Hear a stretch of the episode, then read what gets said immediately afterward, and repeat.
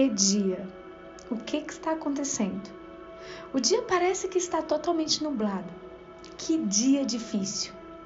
Ah, você também tem dias assim? Vai sair, começa aquela chuva e cadê o guarda-chuva? Não está na bolsa, não está no carro. Estou sem, esqueci em casa. Parece que tudo não está dando certo. Mas nem todos os dias são iguais. Por isso que eu estou aqui para falar algo com você muito especial.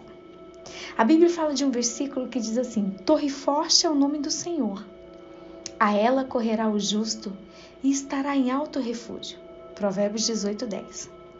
Veja bem, existem dias que são difíceis, ponto. Isso é fato. Mas é muito bom saber que, mesmo nesses dias, nós temos direcionamento para corrermos correr em direção a Deus, que é o nosso refúgio. Deus sempre te guiará para você chegar ao encontro com Ele. Quantas vezes pensou em desistir? Quantas vezes você se encontrou abatido e até desanimado? Desejou sumir? Quis correr para um lugar sem até mesmo saber qual?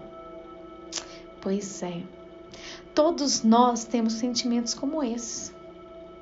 Às vezes sorrimos, outras vezes choramos, às vezes sentimos forte, outras vezes sentimos fracos. Queremos fugir, queremos desanimar, desaparecer talvez. Isso é humano. Interessante é que Deus, com a sua infinita bondade, não desistiu de você. Ele não desiste de nós.